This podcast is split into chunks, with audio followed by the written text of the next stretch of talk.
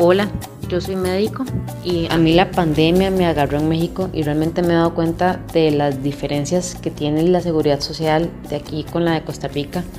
Aquí eh, no es una sola caja costarricense de seguro social la que hay, sino hay como tres o cuatro formas de seguridad social para el, del Estado para, los, para la población. Y si usted es candidato a uno, si usted está inscrito en uno, no puedes optar por la otra. Y si no sos derechohabiente, no te atienden, ¿verdad?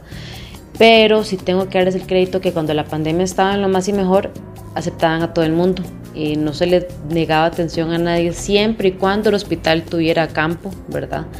Ya que está un poquito más controlado, ya se dejó de atender a los pacientes que no son derechohabientes y tenemos que tener en cuenta que esto en Costa Rica jamás va a pasar. O sea, a nadie se le va a negar la atención, sea de donde sea, sea del país de donde sea o, sea del, del, estrato social que sea, no se le va a negar la atención a nadie.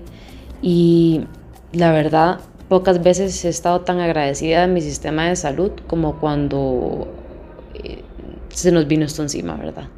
Entonces, nada más tener presente que uno muchas veces no sabe lo que tiene hasta que no lo tiene enfrente. Carpechepe presenta Historias de San José. Conocerás más sobre la ciudad donde vivís, su historia, sus personajes, datos curiosos y algunos de los secretos mejor guardados de nuestra capital. Hola Chepefilas y Chepefilos, bienvenidas y bienvenidos a otro episodio de Historias de San José, donde nos destapamos una birra artesanal para hablar de historias de nuestra capital. Este episodio es la continuación del episodio número 15, donde estábamos hablando de la historia de la seguridad social en Costa Rica, así que si no escucharon el anterior, les recomiendo que se devuelvan y acabamos de retomar exactamente de donde dejamos la vez pasada. Aprovecho para enviar un gran saludo a Alejandro Coronas, Esther Sojo, Jesús Torres y Pablo PTM, que nos escribieron en redes sociales para hacernos llegar sus muestras de apoyo. Si aún no nos siguen, recuerden que nos pueden buscar como Carpe Chepe en todas las redes sociales y nos pueden apoyar en Patreon o patreon.com slash carpechepe. Con su aporte podemos seguir haciendo este programa. Comenzamos. Salud. Historias de San José, una producción de Carpe Chepe. Y el tercer eh, personaje, digamos, mainstream o, principal de, esta obra es el conocidísimo doctor Rafael Ángel Calderón Guardia. Figurón, figurón.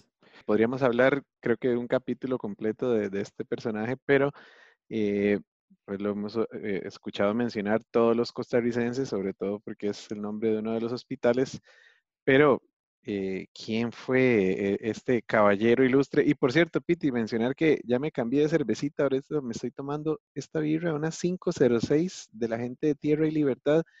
También la pueden conseguir en la estantería CR. Esta es una saizón de jengibre y coco, papá. Oiga, qué cosa más, Sabor tropical. Viera que hasta que pica. mortal. Hasta que pica y todo por el jengibre. Así que se las recomiendo. Contacten a la gente de la base network o estantería CR ahí en Instagram y pueden conseguirse esas birritas. Eh, bueno, Calderón Guardia. Nacido en San José en el año 1900. Oiga usted, o sea, llegó con el, con el siglo. Eh, hijo del ilustre médico doctor Rafael Ángel Calderón Muñoz. Así que por ahí entiendo que hay un, es un barrio que hay ahí en San José que se llama Calderón Muñoz, ¿no? Que está ahí por el museo. Es, sí, bueno. Eh, Calderón Muñoz es un complejo de multifamiliares que quedan entre Plaza Víquez y la Y o Centro Comercial del Sur. Es un, un desarrollo del Limbo. Pero entiendo que es que esa era la, era, la, era la finca de ellos, eh, la finca ah, o algo así, entonces por ahí es que viene el nombre. Su estudio secundario lo realizó en el Colegio Seminario y em, sus estudios de medicina los hizo en Bélgica, en la famosa Universidad de Lovaina, que esa universidad es muy interesante porque ya la hemos mencionado con varios profesionales costarricenses en arquitectura, en, ingeniería. Él se graduó en 1923 como doctor en medicina y en cirugía. Perdón, para agregar ahí en, los personajes que hemos escuchado a Lovaina, eh, hablamos de Jorge Bolio en el, en el episodio de Los Tinoco, que también estudió en Lovaina. Bueno, y, su mismo padre, don Rafael Calderón Muñoz, se graduó de la misma universidad que él. y un dato interesante, eh, ya hablando del papá, el consultorio del papá, junto con el consultorio del doctor Bolo Jiménez, son quemados en el incendio que hablamos en el episodio, en el incendio de 1913. Se ven destruidos en ese incendio el, despacho médico ah. del papá de Calderón Guardia. Mm. Si los que quieren escuchar el episodio de los ah, incendios, bien, bien. ahí hablamos de ese incendio en 1913. Y perdón, para terminar de amarrar con otro episodio, adivinen dónde fue la escuela primaria donde estudió Calderón Guardia. Buenaventura Corrales. Por supuesto. el edificio metálico estudió Calderón Guardia. Así que hay otro episodio que hay que escuchar para ver dónde fue que estudió Calderón Guardia. básicamente, escúchenlos todos. Es que es para que la gente sepa que hemos, hemos amarrado todos los temas juntos. Súper al propio, total. Y, al, final cierro con el tema genealógico, Dave, le, paso la palabra. Ese no se lo voy a, ese no se lo voy a robar, ese, ese rayo. Eh, bueno, eh, se incorporó a la Facultad de Medicina en 1924, que era lo que nos contaba Chino. En ese momento se llamaba la Facultad de Medicina, lo que hoy es el colegio. Y realiza su internado de cirugía en el San Juan de Dios. Obviamente era el, hospital principal y ya lo, ya lo hablamos por ahí. Hasta 1936 ejerce como cirujano, pero luego, ya cuando se gana la fama de ser un hombre humanitario y un excelente eh, médico, es cuando ingresa a esa etapa política interesante que, como hablábamos y, y resumía anteriormente, él en Bélgica absorbe todas estas, todas estas doctrinas y todo lo que, lo que Ama ya nos mencionó.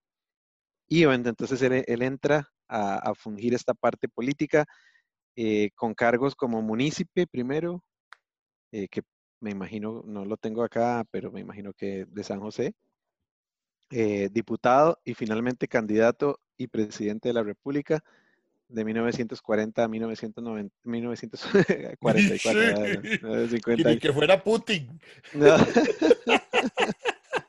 Candidato y presidente de la República de 1940 a 1944.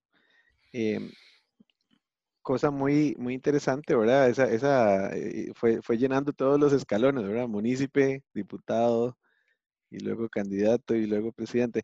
Y es interesante ver cómo los, los doctores, creo que para amarrar un poco con lo que hemos venido conversando, se ganaban mucho esa estima, ¿verdad? Vean que hablamos de Jesús Jiménez, hablamos del doctor Carlos Durán. O todos los, los médicos eh, tenían ese, ese, ¿verdad? Ese, ese, valor que traían de, de, su educación, pero fueron, fueron figuras políticas y eso me gusta llamar la, la, la atención. Eh, bueno, en su gestión presidencial creó la Caja Costarricense del Seguro Social, eh, la Universidad de Costa Rica, las leyes de las garantías sociales, que eso es a lo que vamos a ir a, conversar ahorita, y transformó la Facultad de Medicina en el Colegio de Médicos y Cirujanos. Eh, como especial distinción honorífica fue elegido primer presidente del Colegio de, de Médicos y Cirujanos durante los primeros seis meses del colegio, dejando el cargo en manos del doctor Julio César Ovares. Y el doctor Calderón Guardia falleció en 1970. Eh, no sé si Chino tenía por ahí unos datos eh, genealógicos que son muy interesantes. Eh, adivinen de quién es descendiente directo don Rafael Ángel Calderón Guardia. Nada más y nada menos que de nuestro primer jefe de Estado, Juan Mora oh. Fernández. Y a ustedes que les gusta ese personaje, es familiar colateral, eso quiere decir que no desciende directamente, sino que siendo un hermano o un tío, un, primo, etcétera, de Tomás Guardia y de Juan Rafael Mora Porras. Sí, dado que Juan la crema y la nata. Calderón para afuera, Guardia para adentro de la casa, decían. Por aquello. Y, y no es de los guardias de los Jiménez de la Guardia, no son los mismos. Ma, entonces, bueno, creo que todos los que nos escuchan también escucharon esos tres nombres que acabamos de decir y los recordarán de estudios sociales porque manda huevo, tocaba pasar el examen de bachillerato. Pero mm, resulta que no solamente estas tres personas estuvieron a cargo de todos estos cambios tan importantes para nuestro país. Eh, ¿Quién me quiere contar de otros nombres tal vez menos eh, recordados en esta historia? Bueno, ahí yo tengo un nombre muy interesante, súper interesante, que eh, que descubrí ahora, como dice Dave, nosotros nos ponemos a hacer la tarea, ¿verdad?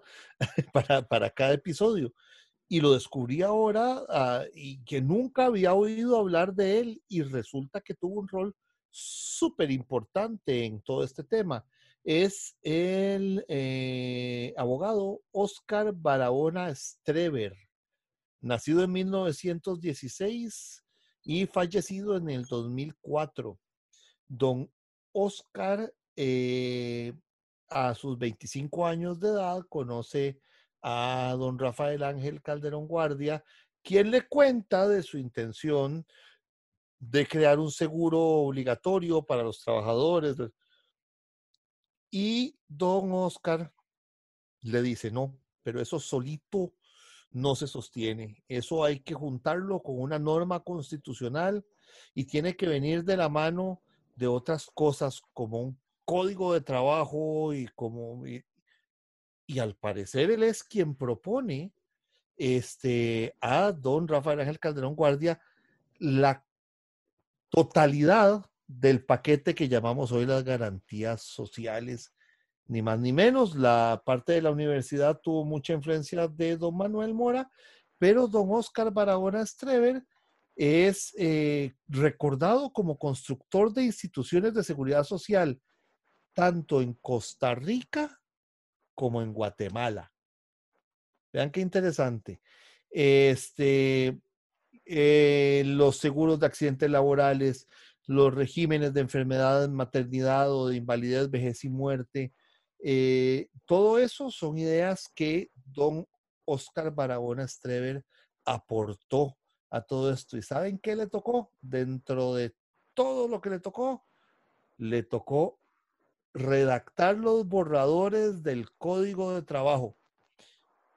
Él fue el que se sentó y eh, redactó en una casa en Barrio Toya, que es unas cosas que, nos parecían muy bonitas, eh, y es que él hace una descripción en un artículo que escribió muy bonito del barrio Toya y sus vecinos, en una casita que fue construida por un italiano, cuenta él, eh, humilde de madera, se sentó a escribir el código de trabajo.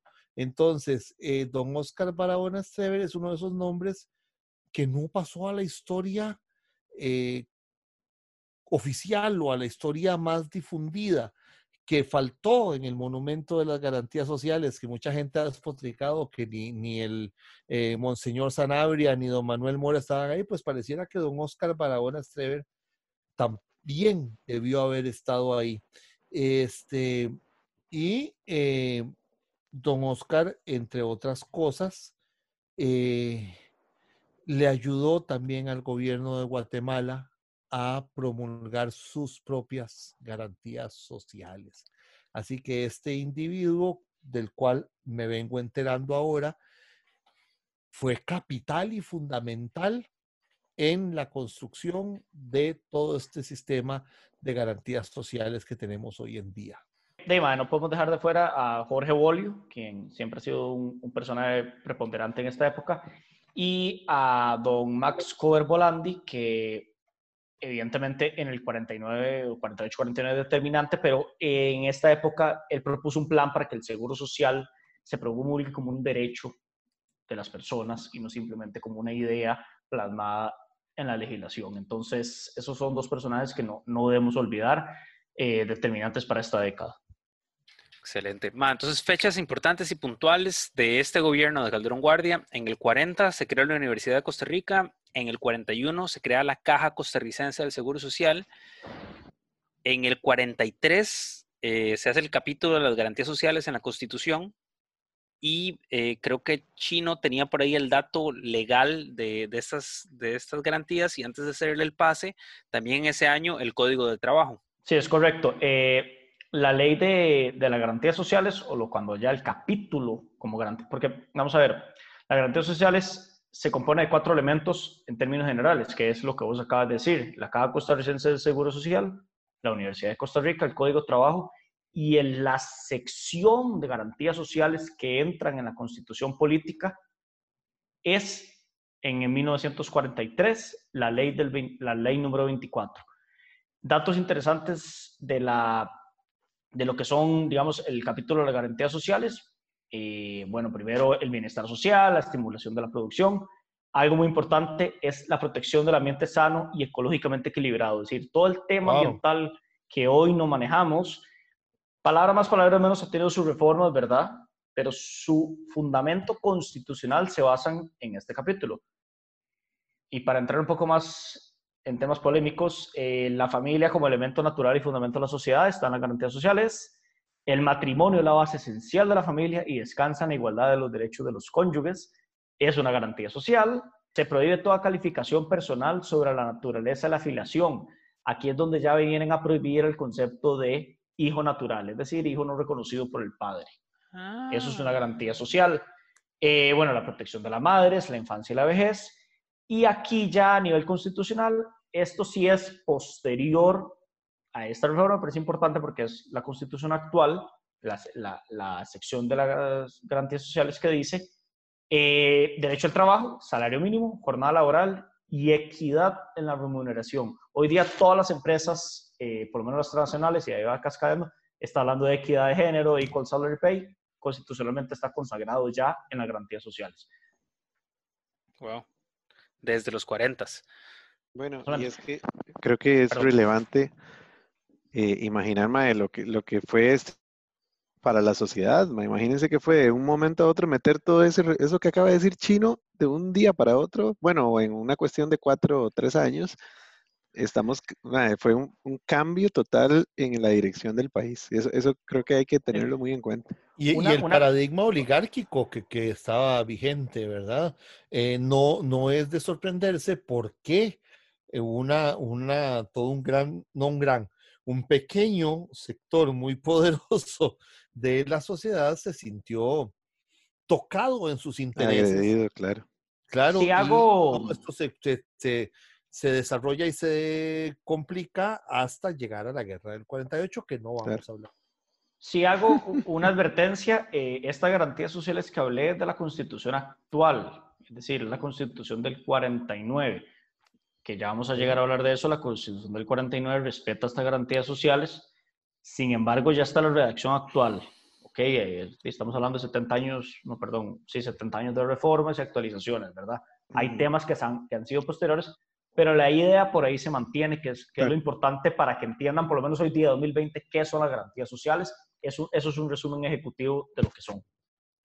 Bueno, ya les eh, dimos las, las fechas eh, claves de, de, estos cambios. Algo, algo interesante es que eh, la, la, anexión oficial, digamos, de, de, Sanabria y de Mora en esta, mm, e, en esta campaña se da en el 43 y creo que esa es una de las fotos históricas que existen me parece que es a la que hacía mención eh, donde se ven, y parecen la mafia estos huevones, Calderón Guardia, Sanabria y Mora, con unos sombreros y unos trajes, eh, ¿Qué va a hacer Alfonso Capone, algo interesante, algo que no dije, pucha, es eh, el que le propone y el autor intelectual detrás de todo el tema, la UCR, es Luis Demetrio Tinoco, que yo sepa, es descendiente de Stefano Cortico.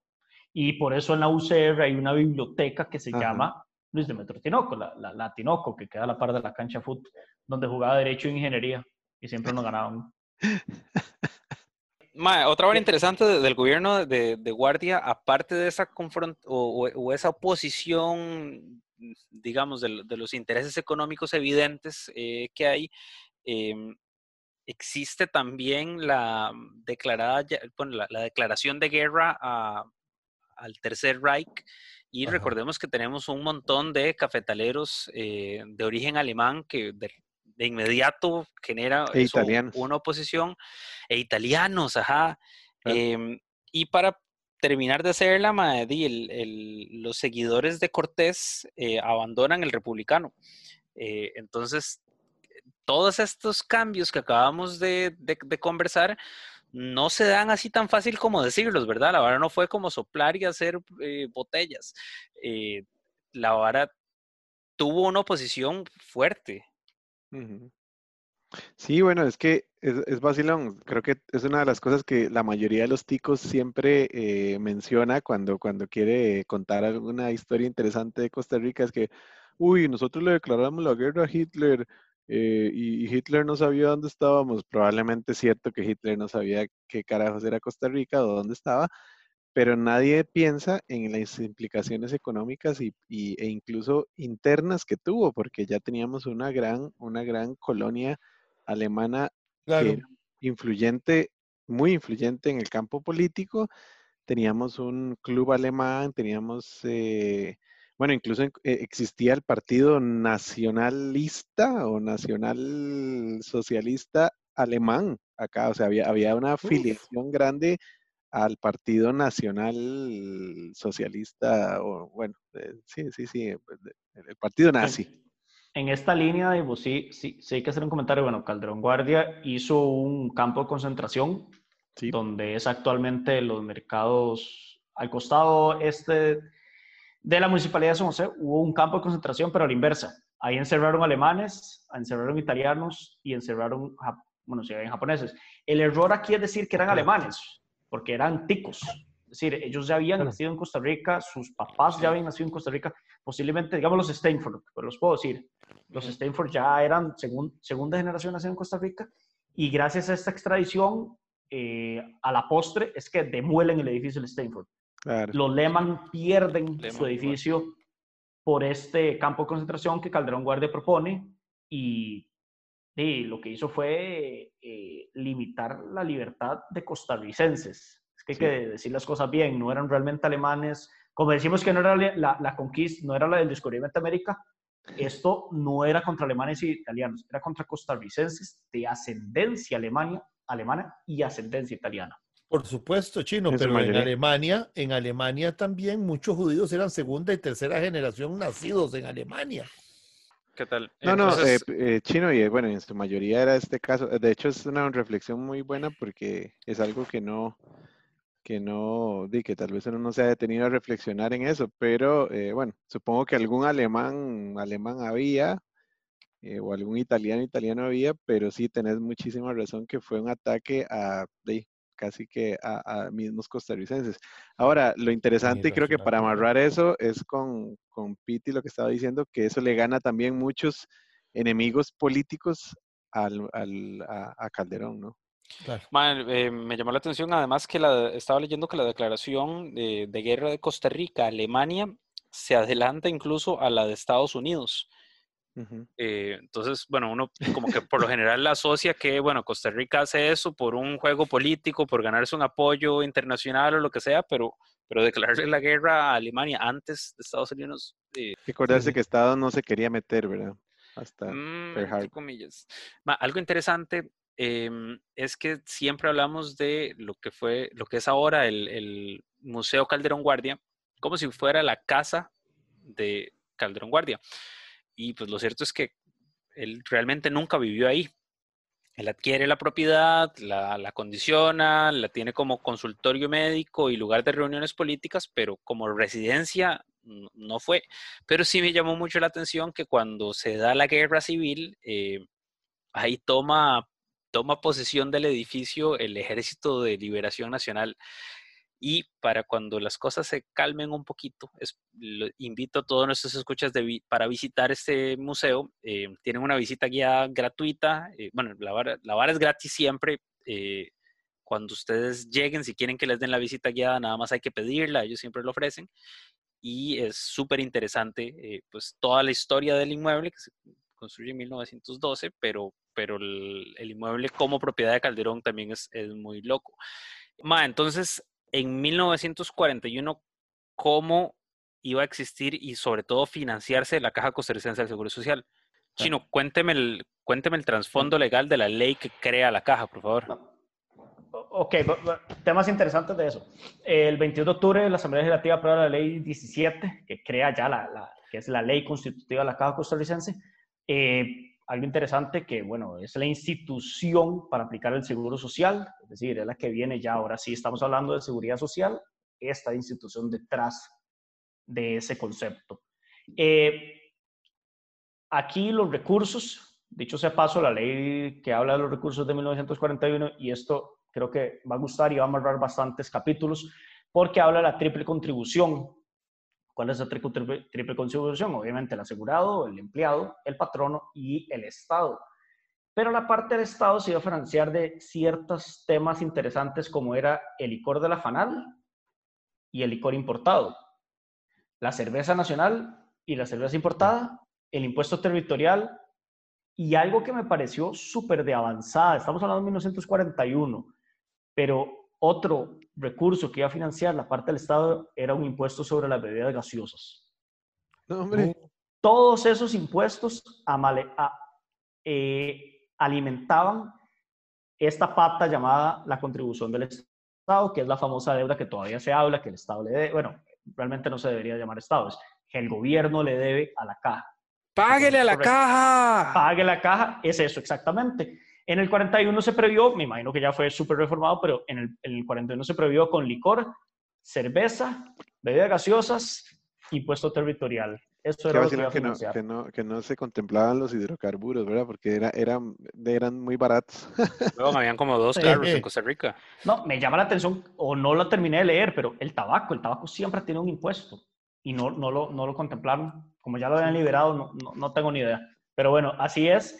Este, y no, después venimos, ¿verdad? Eh, la misma ley habla del tema del, del seguro de riesgos de enfermedad, eh, maternidad, invalidez, vejez y muerte, etcétera si bien la ley del 41 es la que eh, aprueba y bueno, destina el seguro social obligatorio con el nombre de Caja Costarricense del Seguro Social, en el 43 ya se constituye la caja, aquí todavía no se empieza a hablar de los hospitales que estaban en todo el país, porque habían varios, ya existían varios países, eh, varios hospitales en el país. Entonces, habían hospitales que estaban funcionando como era el policlínico. Y aquí Dave nos puede ilustrar un poco qué era ese hospital, qué era el policlínico. Sí, bueno, lo que pude indagar por ahí, el policlínico es como decir el, origen del Hospital Calderón Guardia, eh, que no crean que la gente, la gente no vaya a creer que es que el Calderón Guardia, el doctor lo inauguró y le puso su nombre, sino que, que tenía, tenía un nombre antes, que era el, el policlínico. Pero bueno, ese tiene su origen en un lugar que se llamaba la Casa de la Madre y el Niño. Y esto es durante la época de, León Cortés, que ya, bueno, que ya abarcamos ese, ese periodo con lo que Chino nos contaba. Lo que no me quedó claro era la ubicación de la casa de la madre y el niño. No sé si Chino la tiene o si no, pues no lo tendríamos que buscar ahí de tarea. Eh, y luego en, el primero de noviembre de 1943, o sea, estamos hablando de dos años después de eh, estas reformas que comentamos, se em, eh, eh, inician las operaciones de esto denominado el policlínico del Seguro Social. Eh, en esta etapa de comienzo solamente daba consulta externa con un equipo de 20 médicos distribuido en cuatro consultorios. Tenía 29 camas y, y bueno, como les decía, 20 médicos. En 1945, ese mismo hospital logra abrir alrededor de 200 camas y un servicio de internado, o sea, ya podían internarse pacientes y se le cambia el nombre a Hospital Central. O sea, así, así se le conoció hasta 1972, donde se decide hacerle el tributo a pues quien gestó, o lo que ya conversamos, pues eh, al doctor Calderón Guardia, hasta 1972, o sea, por ahí de, de, cerca del, nacimiento de nuestro querido amigo Ama, que obviamente no se va a acordar, pero... Un par de pues añitos después, pero sí, no, no. Ah, hashtag no me acuerdo. Y pues eh, cosas interesantes del, del, Calderón es que, bueno, pues, pues, sigue siendo uno de los hospitales principales del país, incluso superando en cantidad de camas al Hospital San Juan de Dios. Yo te quiero agregar ahí que al parecer, según la información que yo recopilé, es exactamente en el mismo lugar donde está el hospital ahora, donde estaba la casa cuna. Eh, se compra el edificio en 1943 y se transforma en, la consulta externa de la caja en San José, bajo la dirección del doctor Carlos Sáenz Mata. Eh, eh, por la demanda de servicios que se le realiza, es que se convierte ya en policlínico, o sea que daba clínica más allá de solo la consulta externa. Pero parece que sí es en el mismo lugar. En el 44, entonces se hacen varias reparaciones y ampliaciones al edificio. ¿Ok? Sí, por eh eso en el 45 ya se denomina hospital. Hospital Exactamente. Entonces, todo parece indicar que es ahí mismo, o sea, que sí es en la misma ubicación, nada más fue creciendo. Y, y creo que un dato interesante para que ya para cerrar con el tema de este hospital, que es, bueno, es chivísima el edificio, si alguna vez han ido eh, al costado, ay, la cara oeste de este edificio, van a ver una parte lindísima que es el hospital original, diseño de, José María Barrantes en un bellísimo art deco, pero precioso, esa, esa fachada y esas, esas curvitas, así es increíblemente bello la, la, la, la concepción. Por dentro también. Y, y, y, para mencionarles, tal vez como cierre, hay una placa en la parte de afuera, un bajo relieve en bronce que representa, eh, ah, bueno, sale el, famoso tema aquel de, de, ah, de Moisés eh, golpeando la roca con un, con un báculo, eh, que porque ahí fue donde estuvieron los primeros tanques de agua potable, antes de que existiera todo esto, ahí estuvieron los primeros tanques de agua potable de, la ciudad de San José, y se, se quiso que, hacer un, un, un, tributo a eso. Entonces, si alguna vez han ido ya al Calderón, en esa, igual, la cara este, eh, cerca de la esquina, eh, perdón, en la cara oeste, cerca de la esquina, van a ver ese bajo relieve, que es como decir una fuentecita. Eh, pónganle atención porque... en un muro como muy coqueto, muy interesante. Sí, sí, sí. Pero bueno, ahí quedo con ese dato, querido Piti. Em, pasemos por la Segunda República, entonces, ¿qué, podemos rescatar del, del, rol de la Junta Fundadora y más allá de Figueres para rescatar o mejorar estas em, garantías sociales? Bueno, algo clave para mí, lo primero de rescatar es que don Pepe es el, el único en América Latina que hace una guerra civil y entrega el poder después de un plazo, entiéndase los 18 meses. Este, con el 49 se, se redefine el orden jurídico institucional de, del Estado, entendamos, bueno, Estado, territorio, gobierno y, y, población, ¿verdad? Porque entre las cosas que suceden es que se rompe el centralismo que tiene el Poder Ejecutivo de las nuevas instancias, dándole mayores funciones a la Asamblea Legislativa. Y si nos damos cuenta, aquí ya se pierde el tema del subjetivismo de que eran calderonistas o eran jimenistas, sino que ya se hablan de partidos políticos pero en el inconsciente colectivo aún se sigue hablando de la necesidad de que el presidente tiene que hacer casi que todo, cosa que constitucionalmente está muy limitado.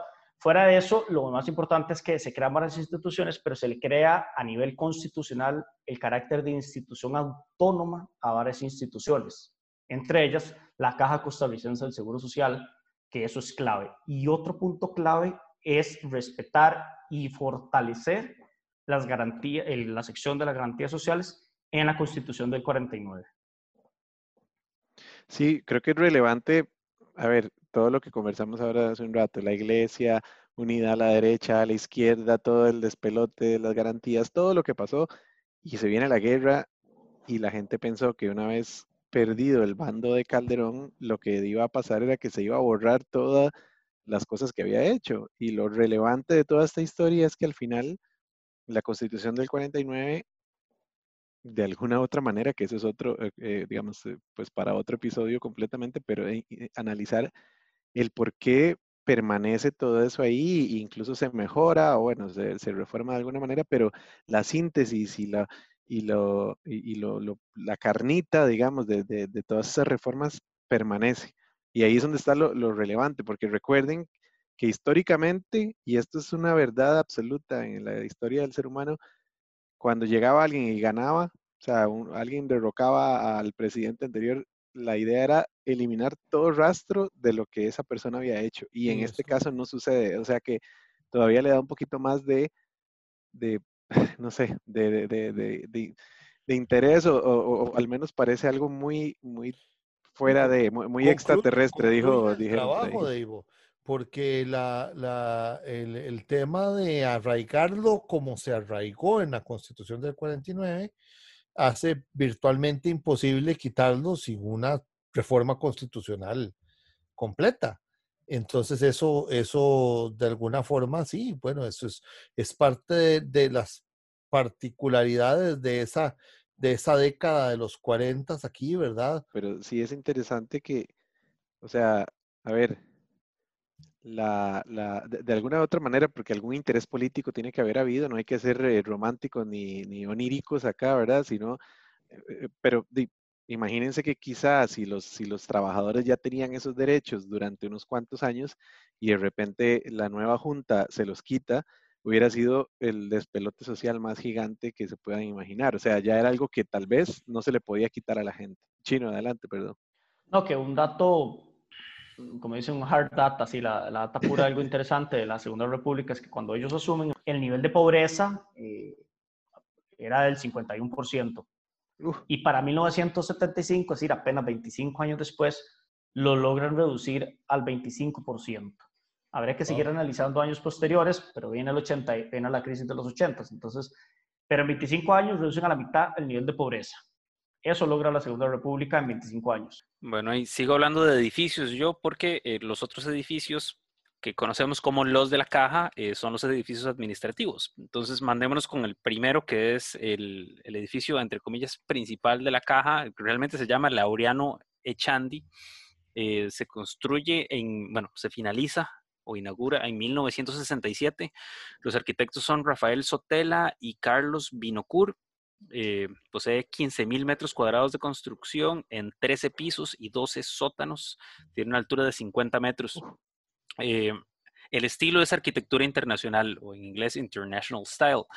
Y eh, más fue un estilo arquitectónico que se puso de moda en los años 20, 30. realmente se termina de poner de moda en una feria internacional de arquitectura que, si no me equivoco, fue como en 1932 y este estilo arquitectónico se, se posiciona como el estilo dominante hasta la década de los 70. Mm. Em, como características y para la próxima vez que lo pasen por ahí, eh, lo vean con un poquitito más de precio, la idea era como simplificar las formas. Entonces era una simplificación radical, em, eliminar ornamentos y eh, la adopción del vidrio, acero y concreto como materiales preferidos. Em, me encontré una cita por ahí que decía como la idea de hacer un estilo internacional era un poco como eliminar los localismos y hacer una, una eh, arquitectura un poco más, eh, no sé, universal, estándar, más replicable. Me pareció algo interesante que el eh, edificio fue el más alto eh, de Costa Rica en el momento de su inauguración, el 67, ah, y mantuvo esa posición hasta el 73. Opa. Y eh, me pareció todavía más interesante. recientemente estuvo en las noticias que lo tenían que remodelar y entonces toda la vara de dónde ubicar a la gente que bretea ahí, eh, esta vara la hicieron cuando no existía un código sísmico. Oh. Estaba reconstruido en los 60 y el primer código sísmico de Costa Rica empieza a regir en 1974. Entonces, di, eh, es ahora que están pues, revisando.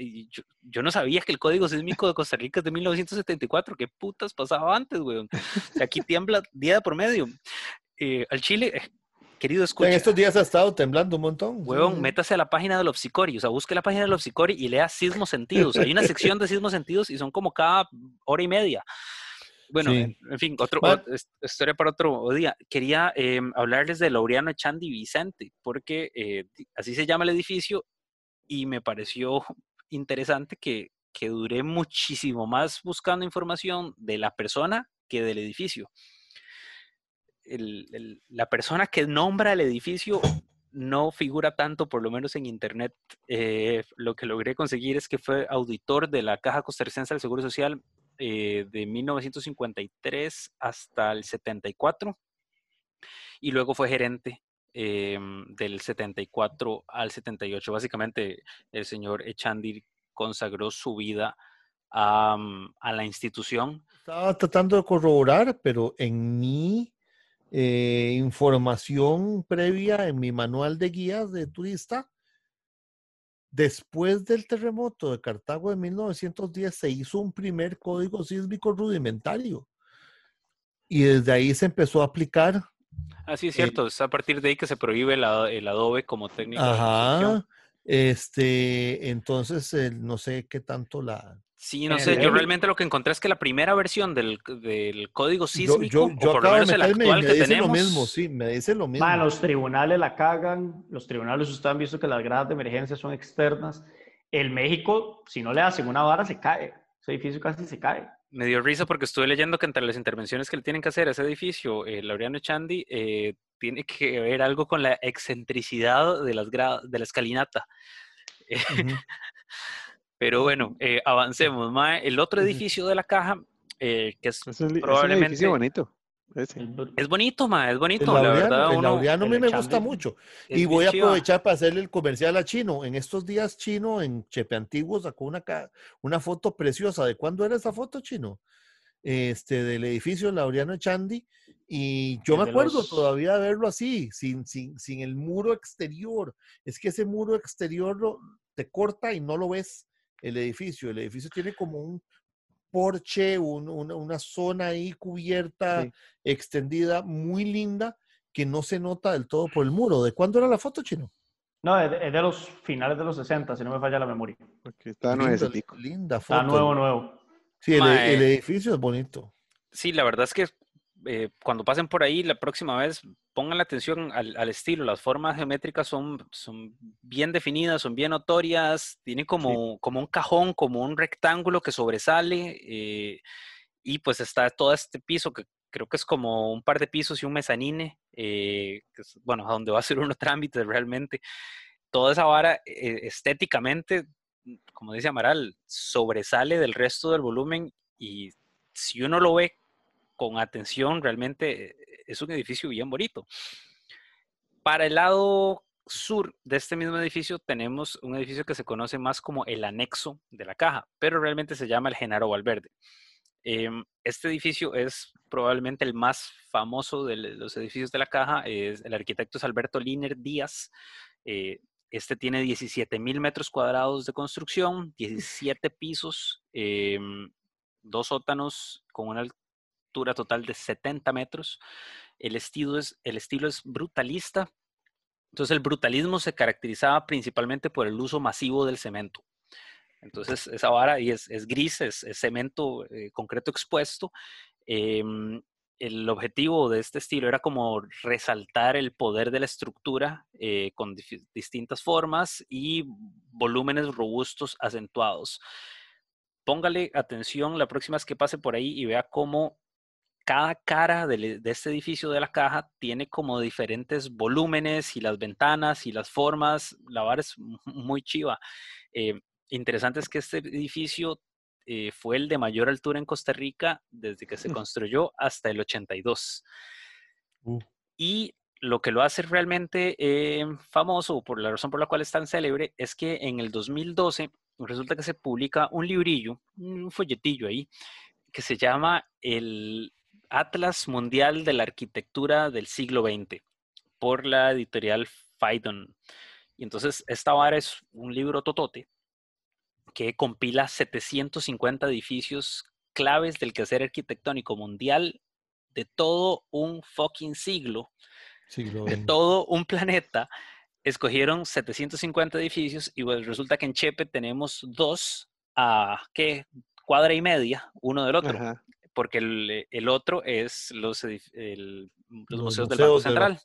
O lo que la mayoría de gente conoce como el Museo de Oro. No se llama así, pero bueno. O, el eh, sótano de la Plaza de la Cultura. Mae, me llamó, investigando para hoy, me llamó mucho la atención que eh, resulta que le hicieron una entrevista a Liner en La Nación em, y resulta que el man no estaba pensando en hacer ni mierda nada brutalista. O sea, la dijo, o sea, voy a citar, dice, simplemente la Caja Costarricense del Seguro Social tenía necesidad de más espacio y pensé en un edificio que se pudiera comunicar con el otro. La idea era reducir al máximo los costos de mantenimiento y esa es la justificación del concreto expuesto. Es un edificio estructuralmente equilibrado, cierro comillas. Ah, le salió ah. de guava, le salió de guava. y está en el Atlas Phaidon, seas Qué gato, mae. Em, bueno, Liner es un crack, mae, pero eh, el edificio, como les decía, se llama el Genaro Valverde Marín. Genaro Valverde es mae, otra persona de la cual nunca escuché en la historia. No. Em, este mae fue director del Instituto de Investigaciones de Economías de la UCR. A ver, el currículum era gigantesco, ¿verdad? Yo escogí los bullets que encontré más relevantes. Ahí tienen el primero. Eh, fue miembro de la Junta Directiva del Banco de Costa Rica eh, en el 65 al 67. Fue diputado no, diputado no, fue diputado de 1970 a 1974 eh, y fue presidente ejecutivo de la caja del 74 al 76. Pasa que el MAE di, estira la pata en el 76 siendo presidente ejecutivo de la caja. Ah, Tenía solamente 44 años. No, un eh, carajillo.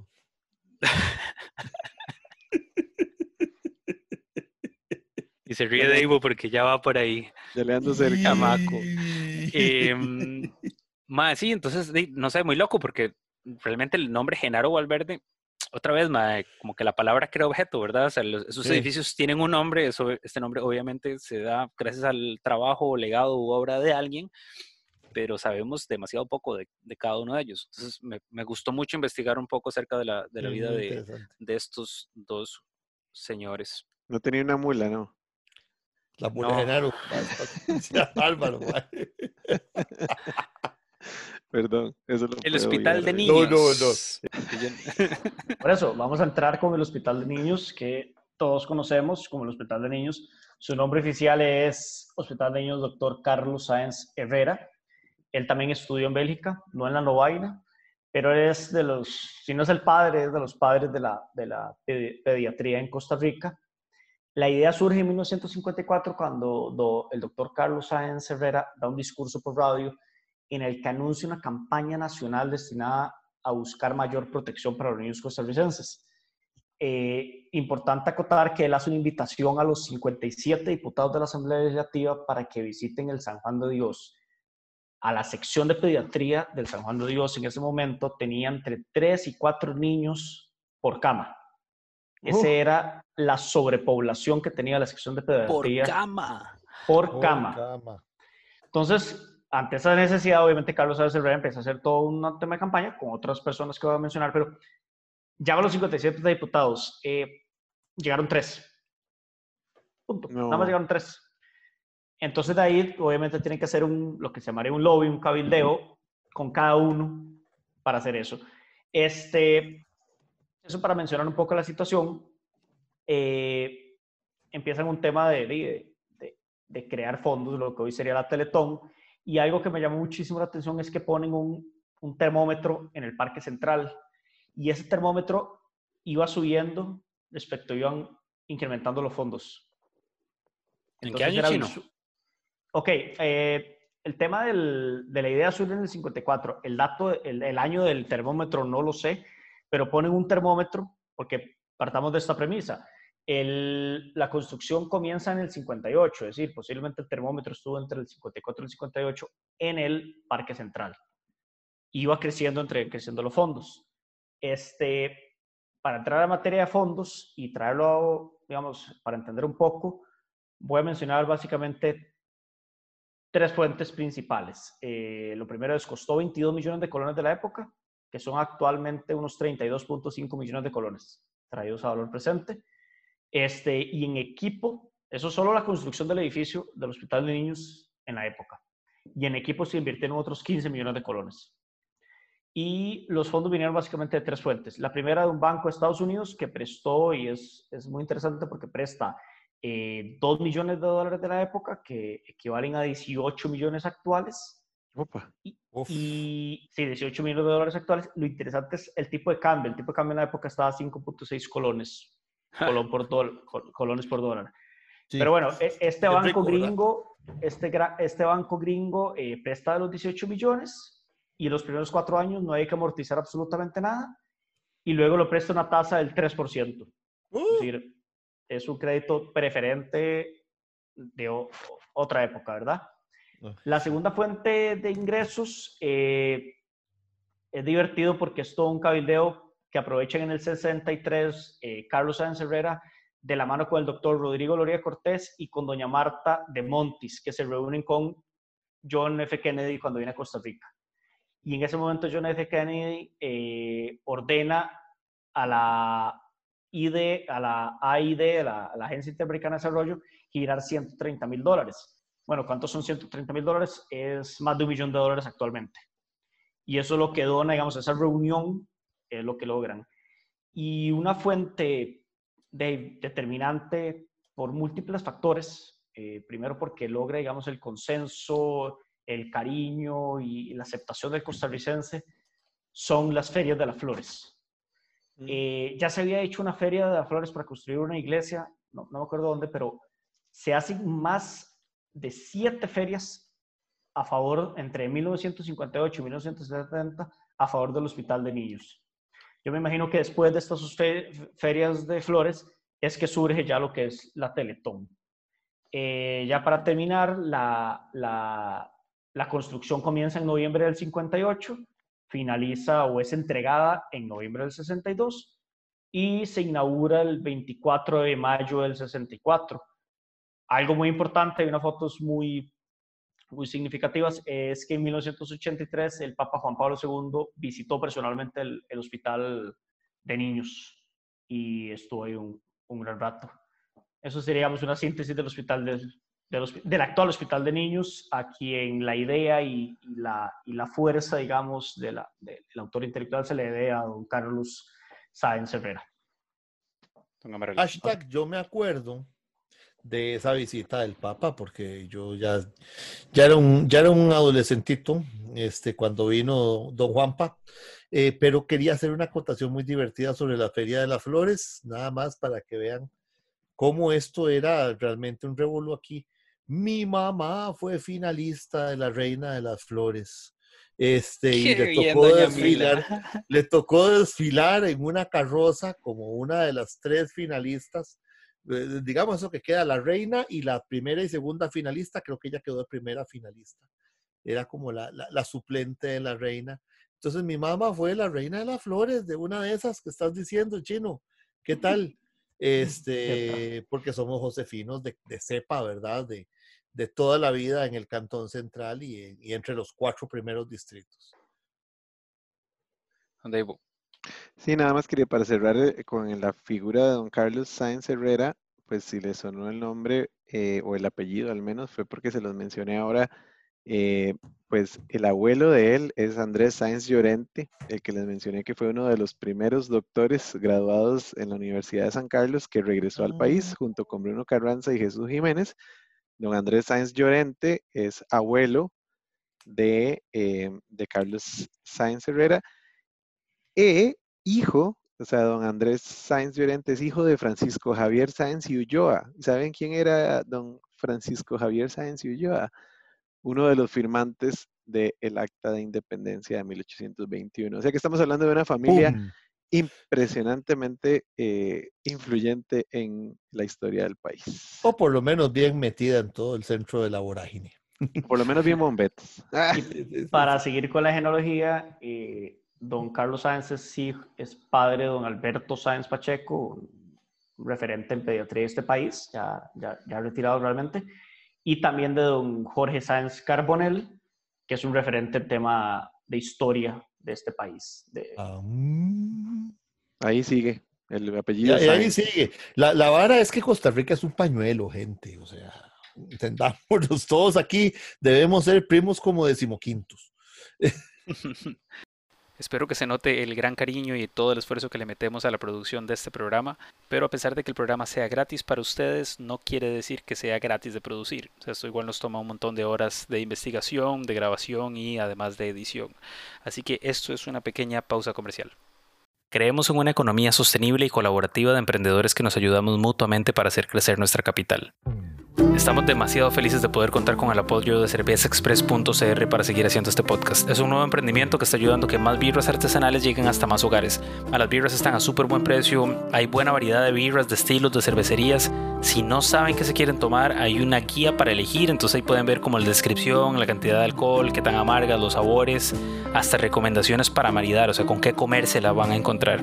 Las birras llegan hasta el Chante en todo el GAM y también en Guanacaste. Y lo mejor de todo es que llegan frías, Así que si se les antoja una buena birra mientras nos escuchan a nosotros tomar cerveza y contar historias, váyanse a cervezaexpress.cr, les toma un minuto hacerse el usuario, eligen las birras que más les cuadran y esta es la parte más chiva. Si utilizan el código promocional CARPECHEPE van a tener un 10% de descuento en su compra y lo pueden usar todas las veces que les dé la gana. Así que ya no hay excusa para no tomar buenas birras, van a encontrar birras de rojo y medio para arriba. Así que ya saben, cervezaexpress.cr y usan el promo code CARPECHEPE. Salud.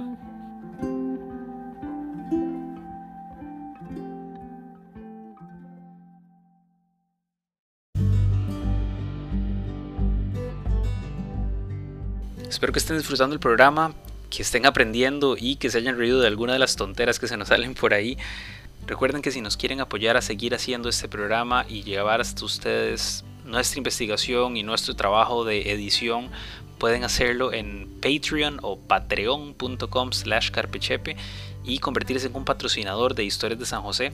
Hay diferentes planes de patrocinio, desde un dólar semanal en adelante y cada uno de ellos incluye cosas diferentes como poder votar y escoger los temas o tener la versión del show sin anuncios.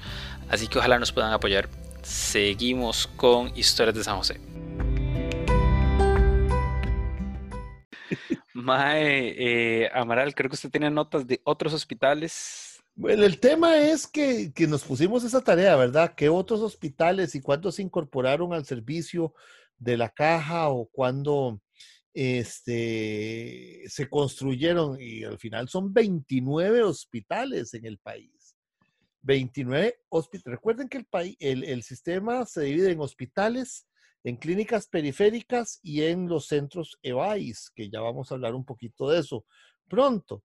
Entonces, los hospitales eh, pretenden eh, atender los casos realmente serios y es donde se ubican principalmente los especialistas, los salones de cirugía y todo esto. Y hay 29 hospitales para un país de, 80, de 7 provincias, 82 cantones, ¿verdad? Entonces, si nos ponemos a hacer la lista de todos, nos va a llevar candanga. Les voy a mencionar esencialmente uno que es muy importante dentro del desarrollo de las garantías sociales y de la caja, que es el Hospital México. Ya nos contó Deivo del Hospital Central, anteriormente Policlínico y posteriormente Rafael Ángel Calderón Guardia, que es el que se considera el primer hospital del sistema de la caja del, Seguro Social. Eh, ya hablamos de la, junta de, las juntas de protección social y las juntas de caridad eh, que tenían este, sus diferentes eh, hospitales cada una y cada una tenía una, una zona específica. Bueno, en el año de 1950, cuando el país se recuperaba de la guerra civil del 48 eh, y se está estableciendo la junta de gobierno que, eh, eh, que va a ser la, la, bueno, 49 va a ser la, la nueva constitución y demás, se nombra a don Miguel Ángel Dávila como gerente de la caja. con la universalización del seguro social que se da en 1961, se le otorga un plazo de 10 años a la caja para prepararse en la cobertura total de la población costarricense.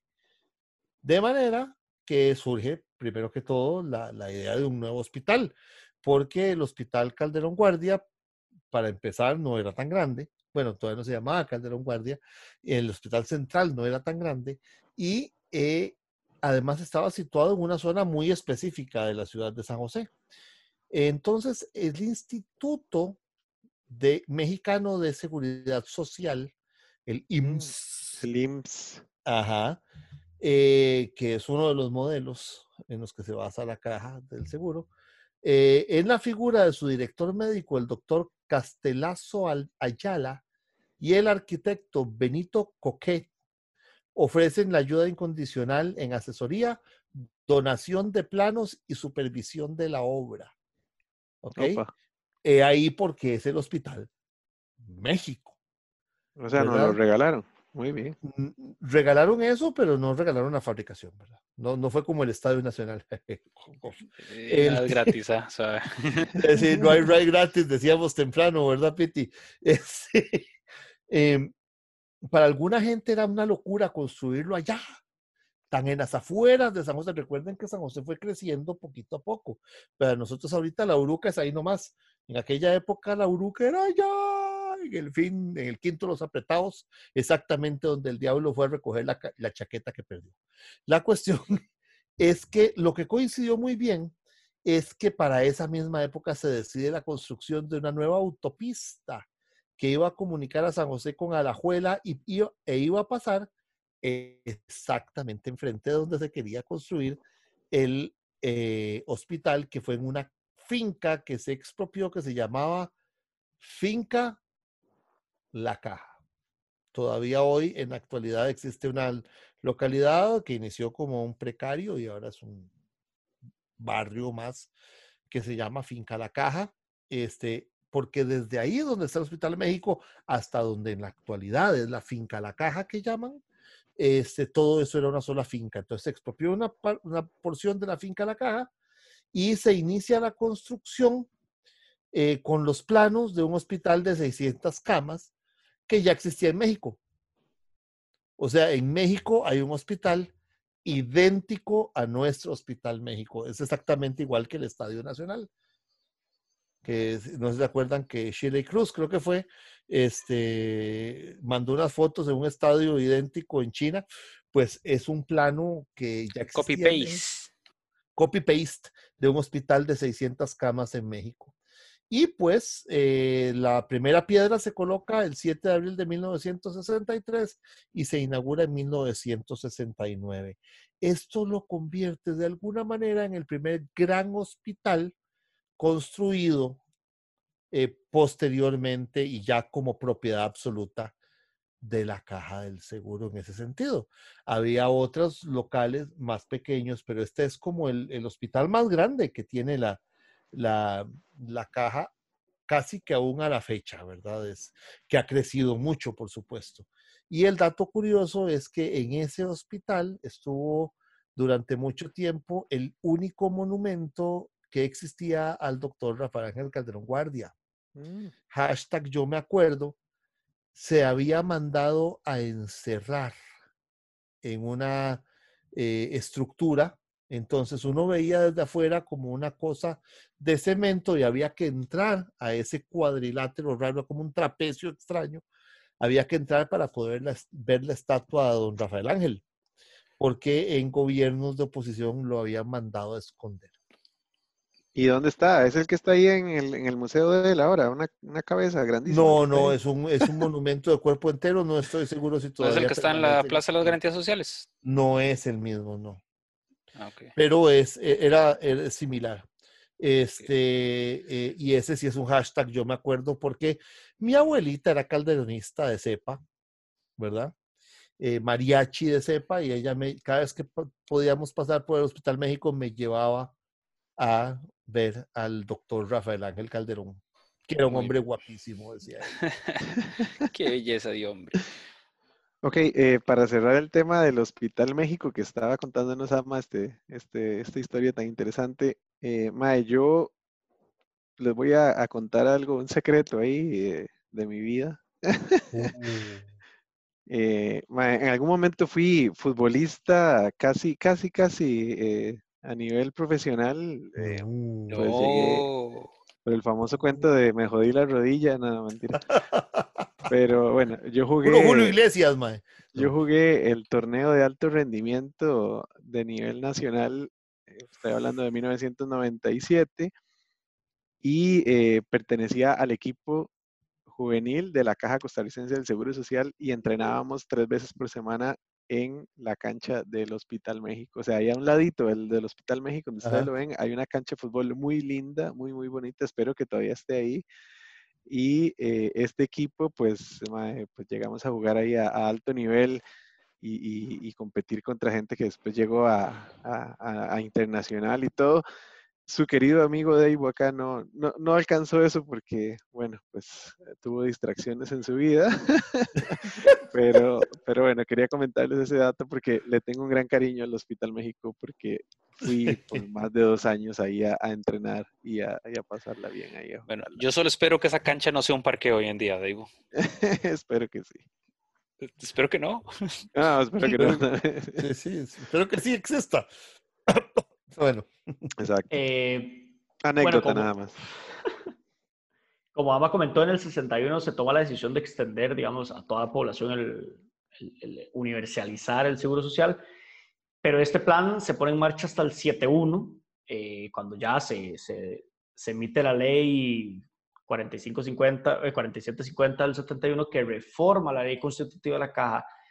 Algo interesante que, que viene a ser esa ley, y ahora sería impensable, pero viene a romper es la ruptura los topes salariales. ¿Qué quiere decir eso? En la ley constitutiva se establecía, eso, esa es la ley constitutiva, posiblemente se fue adecuando, pero en la ley constitutiva se establecía un tope. Es decir, si usted gana más de 4.800 colones anuales, usted ya no tiene que pagar.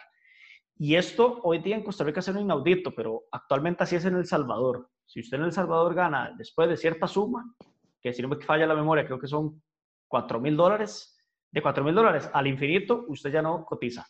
Punto. Eso se eliminó en Costa Rica realmente en el 75. Ya se implementa la eliminación de los topes de contribución. No importa lo que usted gane, usted contribuye. Y en el 74, que es con todo este proceso de universalización, es que se comienza el proceso eh, entre los cuales la caja asume el control de todos los hospitales. Muchos todavía están en manos de la Junta de Protección Social, otros están a cargo del Ministerio de Salud y algunos otros están a cargo de, las compañías bananeras o de la compañía bananera, creo que eso.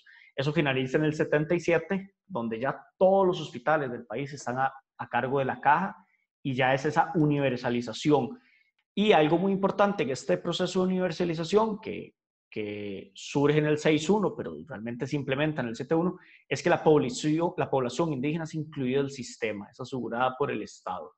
Ahora sí, ya estamos hablando de toda la población costarricense dentro de un sistema universal de seguro social.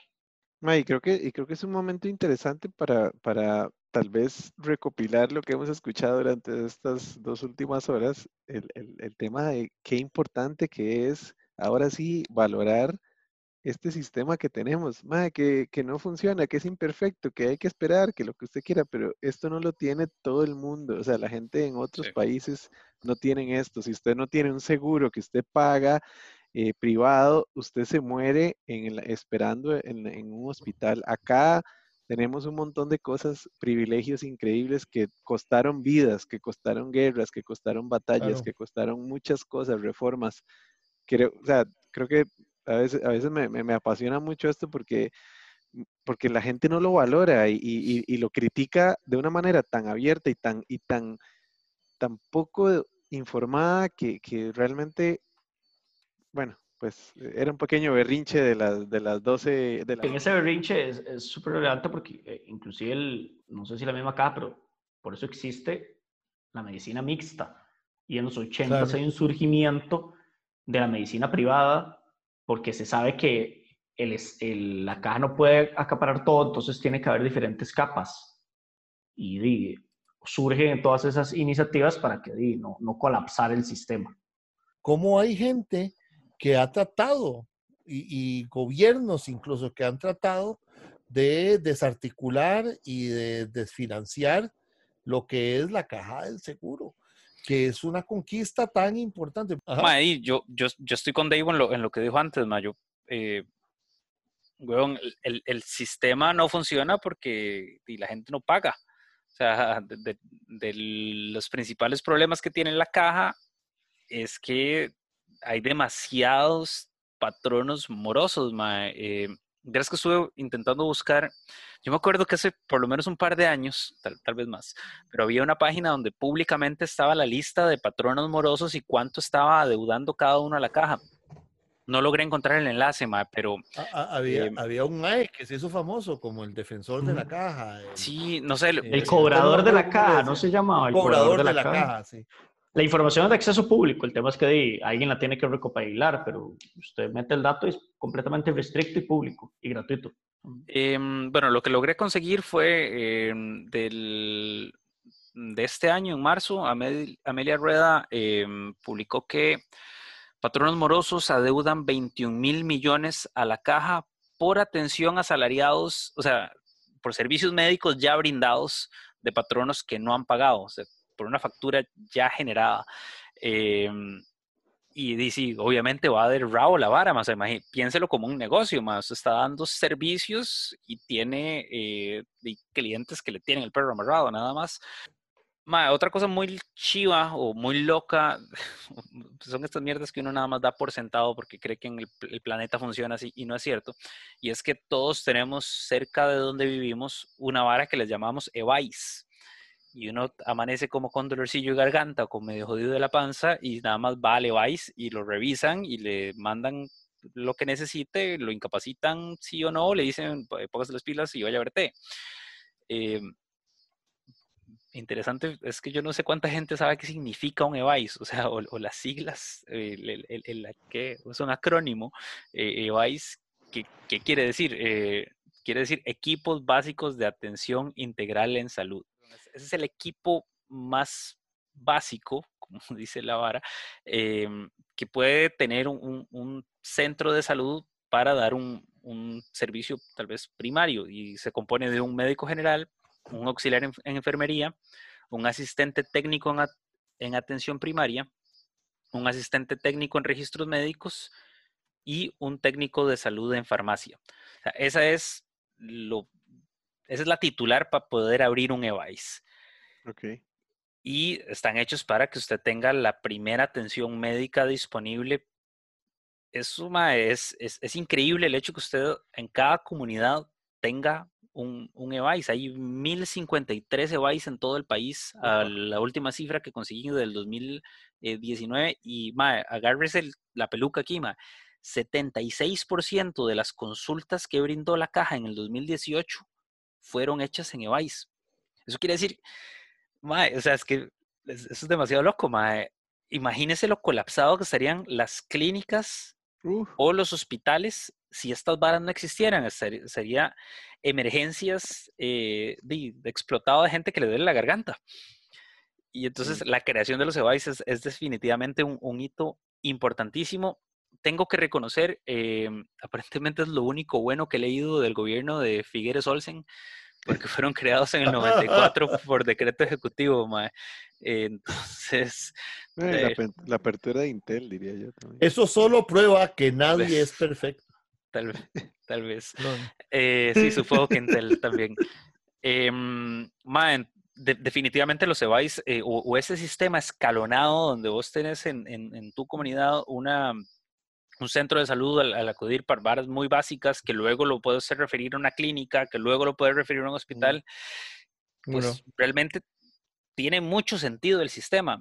Em, sí. Piti, ¿sabe qué me hace mucha gracia con el tema de los EVAIS? Que mucha gente cree o, el, entendido en general eh, popular es que que, los EVAIS son como, y, hablándolo muy coloquialmente, como muy gajos, ¿verdad? O sea, como si tengo algo, voy a ir al, voy al hospital de una vez directamente.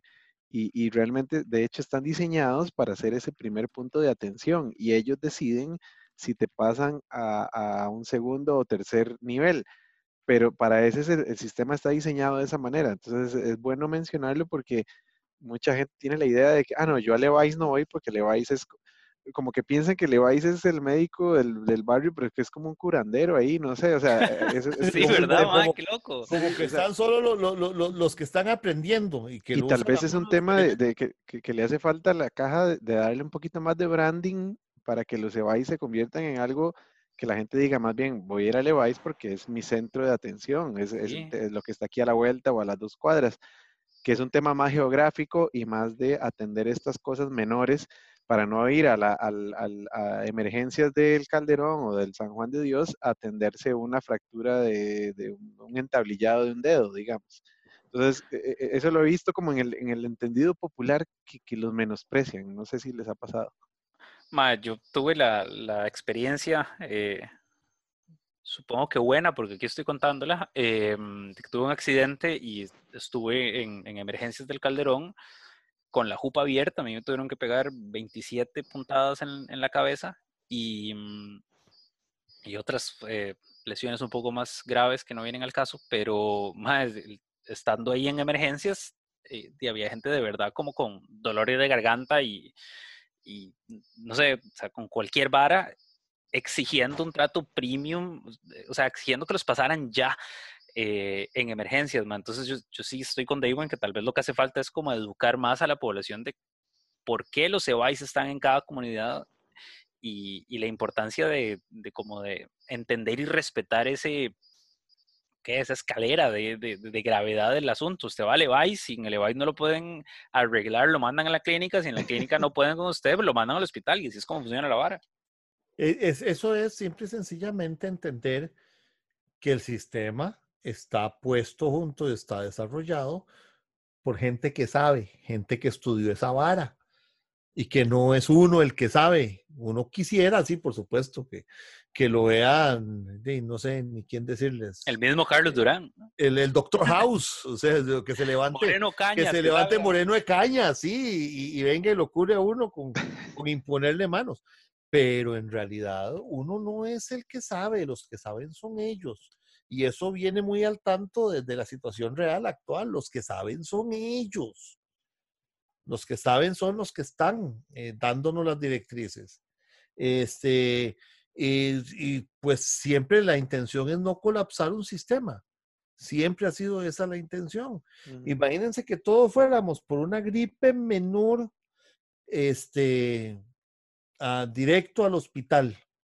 Por eso es que después dice uno, es que uno va a emergencias y dura siete horas, sí, porque hay un montón de gente con cosas que no son emergencias y que no ameritan emergencia. A mí sí me gustó mucho la publicidad que estuvieron haciendo de que, eh, ¿cómo es? Los, los que tienen su vida en riesgo van primero, una hora así, eh, hicieron varios anuncios interesantes del ma que se me guió y se jodió como un brazo, una pata y, y estaba haciendo un berrinche porque no lo atendían de primero, pero la mamá del ma estaba en... Eh, de verdad en una emergencia, como un eh, paro cardíaco, una hora así, güey. Eh, y creo que esa es como un poco la comunicación que, que hay que tener. Eh, las damas y caballeros, no vayan a emergencias, nada más porque les duele la oreja. Si les duele el pelo, vayan a Levi's. o al peluquero. Todo muy bien, pero hay una cosa que nos hemos olvidado de, de, de mencionar aquí y es cómo funciona realmente este sistema. O sea, ¿qué quiere decir eh, que hay un sistema social? ¿Cómo se financia? ¿De dónde viene la harina para hacer los queques aquí? Usted, que es el, que sabe de toda esa vara de, normas y legalidades y toda la vara chino, ¿cómo es esta bueno, La, la cuota obrero patronal, que básicamente el patrono aporta el 26.5%, y el trabajador aporta el 10.5%. Eh, de uno lo llama popularmente que, que, todo va a la caja y en efecto un gran porcentaje de la caja y así tiene que ser, pero hay otros conceptos que tenemos que, que, vale, que validar. Eh, lo que va a la caja es el, el, de invalidez, vejez y muerte y el seguro de enfermedad y maternidad. Esos son los rubros que van a la caja, que básicamente es de, bastante alto y es lo que sostiene a la caja. El resto van a varios varias instituciones. Está el aporte, al, lo que se llama el aporte al Banco Popular, que ya no es solo el Banco Popular, porque es lo que puede ser cualquier operador de pensiones, básicamente su pensión, usted escoge la operadora que quiera. Eh, está el FODESAF, hay un porcentaje de el FODESAF, que es el Fondo de Desarrollo Sociales y Canciones Familiares. Básicamente lo que hace es atender necesidades de vivienda, educación y protección social. Hay otros porcentajes que van a Limas, a Lina. Eh, está el que hoy hoy día está muy en las noticias, que es el llamado FCL, o es el Fondo de Capitalización Laboral. Eso también hay un porcentaje que va ahí. Está la pensión complementaria y hay un leve porcentaje que va para el INS. Básicamente eso se compone lo que son los cuotas patronales. Eh, del 26.5%, el 14.5% va para la caja, esa es la parte que pone el patrono, y del 10.5 que pone el empleado, actualmente el 9.5 se va para la caja, el resto, como ya dije, va a los otros rubros. Pero precisamente de ahí vienen muchas de las amenazas que ha tenido la caja. Eh, en su momento, este, gobiernos eh, anteriores se ha travesado esa cuota y, y, se le ha bajado la participación al patrono y este, y ha sido una de las, de las mayores amenazas que ha tenido el sistema de la caja a través de todas estas décadas, es, que es el desfinanciamiento, ¿verdad? Porque somos ahora en la actualidad 5 millones, casi 100 mil habitantes, todos dependiendo de un sistema que ha probado ser muy bueno y que ya quisiera verlos con los sistemas de otros países, incluso que se llaman a sí mismos desarrollados, este, es simple y sencillamente que a veces perdemos la perspectiva, ¿verdad? Está, lo tenemos tan por sentado. Que nada peor que intentar mantener un negocio flote, weón, y que le tengan el perro amarrado a todo el mundo, em, me encontré una nota aquí de Amelia Rueda, que patrón, esto es de, este año, de marzo del 2020, y habla de patronos morosos adeudando 21 mil millones de colones a la caja por atención de servicios ya dados. Entiéndase, es un eh, colaborador que se enfermó, que recibió los servicios médicos y a quien la caja no ha podido cobrarle al patrono responsable eh, por los servicios ya brindados. También ahí hay que considerar el porcentaje de población que es atendida, no, no están asegurados y que no pagan. Es decir, no están asegurados y si, si los atienden, porque obviamente la atención médica es completamente obligatoria, pero al final simplemente salen por la puerta y no pagaron un 5. Sí. Eso también es un rubro muy grande. habría, que ver cuánto, cuánto eh, contribuye eso, porque yo creo que la mayoría de la, de la, situación de la caja es patronos que no pagan. Quebrados, sí, sí, eso por supuesto. O sea, había una vara del, en 2015, em, la, bueno, para el momento de, del artículo este, eh, hablaba de que la deuda eh, histórica más alta había sido en el 2015, donde patronos se le adeudaban a la caja 49.820 millones de colones. Y, eso, es, eso no es un menudillo, mae. Em, me acuerdo que existía un sitio web de un mae que pasaba publicando cuánto, cuánto le debía la gente a la caja, weón, pero, pero no, lo, no logré encontrar. Otro artículo que encontré. de la caja. Así se llamaba. Eh, más 638 patronos están morón, eh, morosos con la caja. Em, esta, esta, nota es más vieja, es del 2018. Y los 10 patronos con la mayor morosidad, weón, estamos hablando de 10 empresas, le estaban debiendo a la caja 8.951 millones de colones. Esos son solamente 10 empresas, madre. Es una caballada. Es, una estupidez. Pero hay, hay, que entender que hay gente a la que le convendría, hay sectores, no gente, hay sectores a los que les convendría que la caja eh, se desintegre. Porque acordarse que el, el, el, tema de la medicina privada, de la aseguranza privada, es un gran negocio en muchos otros países, ¿verdad? Este, entonces, la existencia del sistema solidario, esta, este respaldo que tenemos todos en el país, que aun cuando no estemos en el sistema, podemos ir a que nos atiendan, porque una de las cosas maravillosas de la ley orgánica de la caja es que a nadie se le puede negar atención, después encontrar la forma de cobrarles, ese es el concepto. Este, aunque no estemos en el sistema, se nos va a dar atención, este, eso atenta contra los intereses económicos de negocios de algunos sectores. Este, en este país nosotros no concebimos, no concebimos, perdón, en este país no concebimos el concepto de eh, que no se nos pueda atender si no tenemos plata. A mí me ha tocado verlo en otros países. Me ha tocado ver gente rogando en la puerta de un hospital para que le atiendan un hijo enfermo y que les digan, no, de esta puerta usted no pasa si no tiene un seguro o no puede pagar. Yo lo he visto. Es, es terrible. Todo, decíamos al principio, la gente cree que en todos los países del mundo hay de esto. No es cierto. Eh, a veces estamos tan cegados por la cercanía tan, damos por tan sentadas algunas cosas que no nos damos cuenta de lo, de lo realmente fregada que sería la situación si no las tuviéramos. Y nos es muy fácil quejarnos y nos es muy fácil chotear y decir, es que para todo me dan paracetamol, pero vaya, usted no estudió medicina, no sabe cuál es el protocolo para atender las enfermedades. Encontré gracias a, las indicaciones de Amaral eh, este famoso eh, cobrador, De la caja. Em, el, el, sitio web es robertomorasalazar.ticoblogger.com, pero en Facebook sí sale como el, el cobrador de la, de la CCSS. y me encontré en la página del MAE, hay solo una empresa. Eh, me voy a reservar el nombre porque realmente los, no, no me consta nada de esto. Invito a la gente a, si le interesa meterse a esta página. Eh, pero aquí está hablando solo una empresa con eh, cédula jurídica y todo esta única empresa debe 1.190 millones de colones a la institución. mae, así no se puede, así no se puede lavar. Y estoy convencido de que ahorita estamos en tiempos difíciles y lo sé qué, pero esta no es una deuda de un mes o dos, mae. Este es, este es un perro amarrado bastante, bastante grande. Eh, uno de los grandes hitos de, de, la caja y de todo este proceso de seguridad social en Costa Rica es la esperanza de vida. En el año 1900 era de 34 años. Mierda. Cuando, o sea, Amaral, Dave y yo no estaríamos. Básicamente yo sería un anciano. Haciendo extras ya. yo ya estaría casi en las últimas. Para 1940, sí, el, el punto antes de, de, la caja está en 46 años, que igual sigue siendo bastante bajo.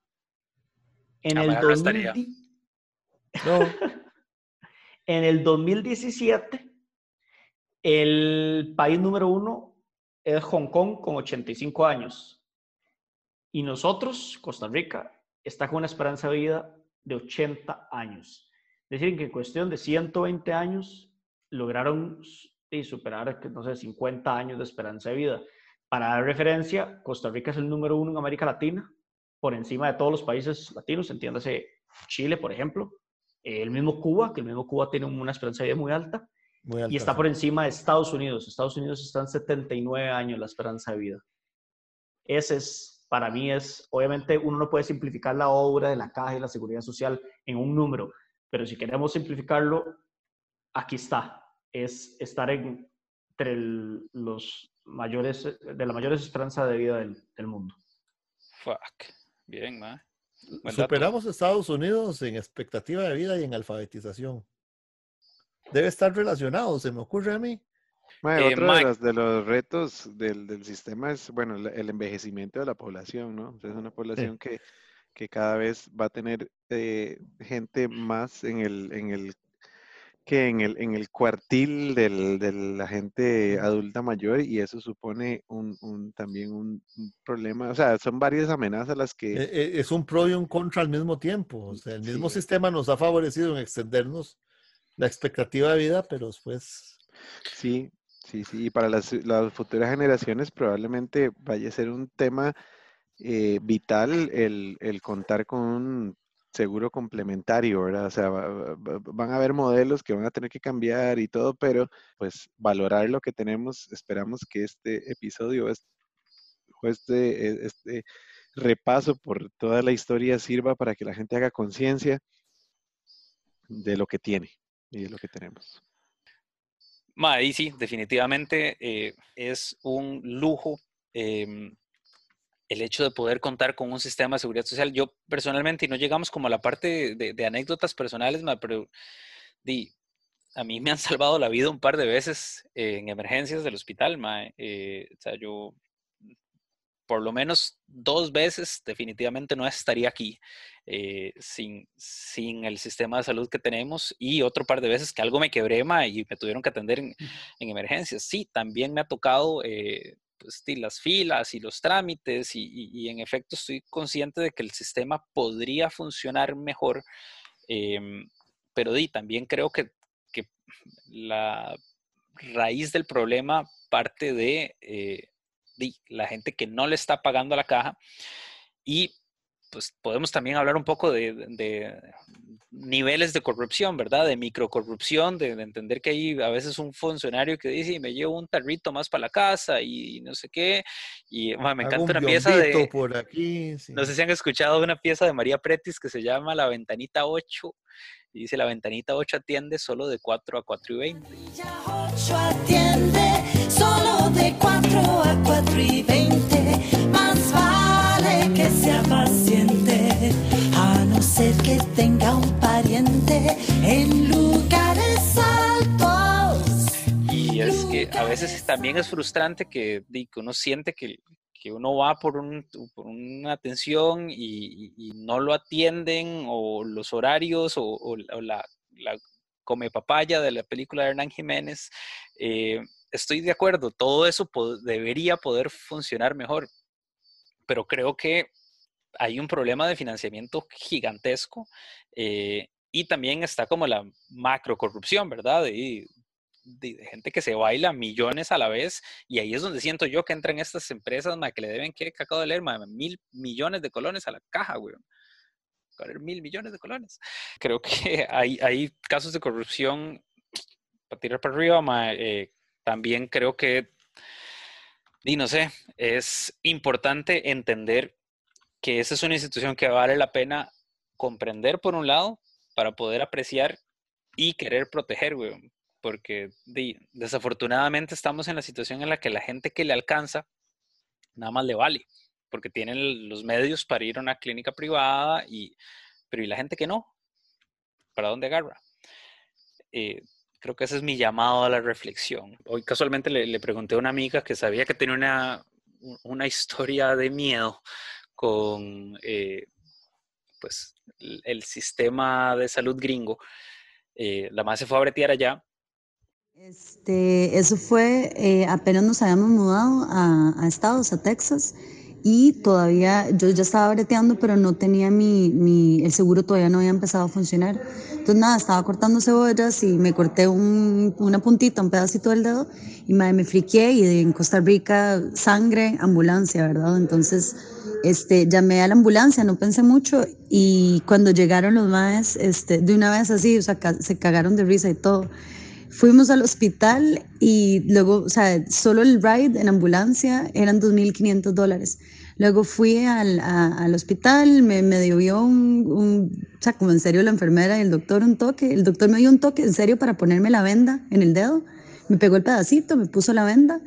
Este, y luego mm, me pidieron los datos, toda la vara, y yo no tenía nada. Y, y me salió como en ocho rojos toda la jugada que ahí sí es, sorry, weón, si usted no tiene, no tiene seguro, aquí. Es así de sencillo. Acaba de salir en las noticias un, señor que superó el COVID y cuando salió del hospital le pusieron en las manos una factura de más de un millón de dólares. ¿Qué, weón? ¿En dónde? ¿En Estados? sí, por supuesto, en Estados Unidos. 180 páginas la factura. Mejor, se lo hubiera llevado el Sí, o sea, me jodas. ¿Qué es eso? Y es que algo muy importante, acordémonos que además de que tenemos obviamente este seguro social, en Costa Rica no hay cárcel por deuda. En Estados Unidos sí. Claro. Debes plata, vas para la cárcel. Y la pandemia actual, ¿cómo se imaginan ustedes que estaríamos sin una caja costarricense del Seguro Social? No, no, imposible de imaginárselo siquiera, ¿verdad? Este, si bien es cierto, eh, llegó un momento o ha llegado un momento donde los números empezaron a, convertirse en otra cosa, era un momento que tenía que llegar. Y aún así, eh, Costa Rica sigue siendo uno de los países con menor índice de mortalidad en el mundo de, este eh, nuevo virus, el COVID eh, del COVID-19, este, la gente sigue eh, pensando que, que deberían atenderlos. Por favor, se ha logrado mantener a raya una situación como esta. El sistema de salud costarricense le garantiza a usted que si se enferma de cualquier cosa, digamos ahora, de, de eh, SARS-CoV-2, del COVID-19, va a ser atendido. ¿Por qué han sido todas las medidas? No es porque se va a evitar el contagio, es porque hay que reventarlo para que el sistema no colapse, porque el sistema tiene un límite también y ese límite tiene que ver con lo desfinanciado que lo tienen los morosos, con las eh, derivaciones de, de, presupuestos que se han hecho a otros lados, con un historial de atentados a la caja. Todavía hoy por hoy tenemos gente diciendo que deberían tercerizarse servicios, no se deben tercerizar para mejorar la funcionalidad de la caja, los quieren tercerizar para agarrar un, un, pedazo del negocio que les está quitando un sistema solidario universalizado de salud. Este, e, esa es la lloradera que se tiene en algunos sectores, que, que no los están dejando hacerse más millonarios a costas del sufrimiento de la salud y la enfermedad del pueblo. Este, tener asegurado que te van a atender y te van a dar por lo menos tus medicamentos. Doy mi testimonio personal, yo soy hipertenso y yo tengo años de recibir mi medicación sin pagar un 5 más que lo que cotizo. Mes tras mes yo recibo mi medicación como hipertenso. O sea, esto me garantiza que si yo me enfermo ahora de COVID, la caja me va a atender. No voy a tener que salir con las 180 páginas de, factura que salió este señor con, la cuota de más de un millón de dólares, que además es, es, eh, absolutamente descabellado lo que cobran por las distintas cosas. Aquí tenemos un sistema que nos va a asegurar de una u otra manera que la crisis del COVID va a impactar menos que en países tan cercanos como nuestros dos vecinos inmediatos o como Ecuador, porque aquí, además de que, además que eh, tenemos ese sistema, ese mismo sistema ha favorecido una educación en salud. Entonces, definitivamente el, el, rol que está teniendo la caja del seguro y bueno, las autoridades en general del sistema de salud de Costa Rica es fundamental para evitar un descalabro absoluto. muy loco eso que acaba de decir del, del, de la prevención. Eh, uno de los artículos que leí de los, de los EVAIS eh, hablaban que uno de los papeles principales del EVAIS era como la vara de comunicar higiene, o sea, enseñar a la gente a lavarse las manos. Y, o sea, eso era como importante, me imagino que desde los tiempos del cólera, weón, pero, pero de, causal, casualmente es muy útil en esta crisis en la que estamos, man. Entonces imagínense el escenario eh, COVID si no tuviéramos esta cultura eh, de, higiene, no sé, personal o, de salud preventiva desde cada comunidad desde hace, ¿qué dijimos? 20 años, 25 años. Creo que ha sido el mensaje que queremos comunicar desde un, desde un principio del programa valorar lo que tenemos, ¿cierto? O sea, y que lo, y que lo pensemos como es muy fácil criticar, es muy fácil sentarse todos los días a escuchar una conferencia de prensa sobre, eh, con el ministro y con la gente de, salud y sentarse a criticar, pero eso no lo tiene, no lo tienen todos los países, nuevamente, o sea, no tienen un sistema unificado trabajando en pos de una emergencia en este momento, no lo tienen. Hay mucha gente en muchos países que están al garete, como decimos nosotros, totalmente entregados a su suerte, enterándose de, las noticias por medio de, no sé, de cualquier medio ahí al que tengan acceso, no tienen una, una unidad centralizada que está tratando al menos, y, creo que en Costa Rica logramos comprar unos tres, tres meses, tres meses y medio de tiempo, donde al final, cuando volvamos a ver esto, en retrospectiva y podamos hacer un análisis eh, de, la pandemia, esos tres meses, tres meses y medio que, tuvimos con un impacto muy bajo, van a ser vitales en el conteo final y en, en el aprendizaje. O sea que a pesar de que ahorita estamos en, julio del 2020, que es lo que estamos eh, viviendo en este momento, los números son un poquito mayores, como decía Ama, y por ahí asustan un poco pero ese, ese, tiempo que se logró comprar a través de la educación, de, del distanciamiento, del encierro, de, muchas prácticas y políticas que se, que se implementaron a nivel país, van a ser van a tener un gran impacto y una gran influencia. Así que el tributo que quisimos hacer con este episodio fue eh, precisamente eso, el esfuerzo que se está haciendo para minimizar este, este, bueno, este bicho que nos llegó este año. Si bien los, eh, a veces el, el, costarricense ha presentado el tema de seguridad social, pues no, no se puede olvidar ese tria, para mí es un triángulo que es lo que ha soportado y es lo que caracteriza este país. Cada vez que me toca exponer o hablar del país, yo hablo de esos tres ejes, que es haber eliminado, abolido el ejército, lo cual es un ahorro inmenso de recursos, el tema de la educación el tema de la seguridad social. Eso es lo que ha hecho lo que llaman en Europa el milagro de América Latina o el, milagro de América Central, así es como lo llaman mucha gente en España. El, América, el milagro de América Central es Costa Rica. Y usted no puede hablar de Costa Rica sin hablar de, esos tres, de esas tres esquinas para mí. Y hoy tocamos una de esas, que es la seguridad social, cuya institución eh, es la Caja Costarricense del Seguro Social. Sin salud, sin educación, un, un Estado no avanza. May, yo espero que tengamos la sensatez de eh, escarmentar por cabeza ajena y de valorar lo que tenemos antes de perderlo. Em, de verdad, no, no sabemos lo afortunados que somos de haber nacido y crecido en un país que tiene este sistema de seguridad social.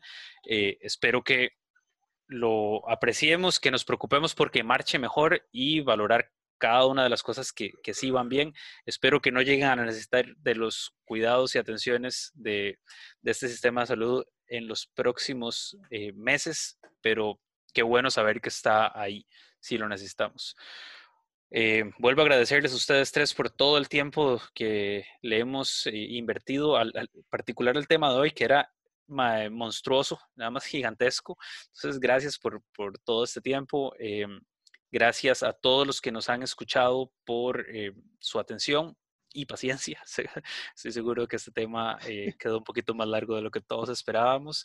Eh, y no me gustaría irme sin antes darle un caluroso saludo y despedida al chino, que será papá por segunda vez en la siguiente semana de haber grabado este programa. Entonces, hasta hoy nos acompaña el chino, por lo menos por un tiempo. Demasiadas gracias, chino. No, más bien gracias a vos, Piti, eh, por la invitación, obviamente, y, y, a Ama, a David y otra vez a Piti por la participación en estos, pucha, no sé, que llevamos ya más de 10 episodios, puedo decir. ah, no, sí, sí, sí. sí Muchos temas, he aprendido muchísimo. Como 14. Como 14 temas, imagínense.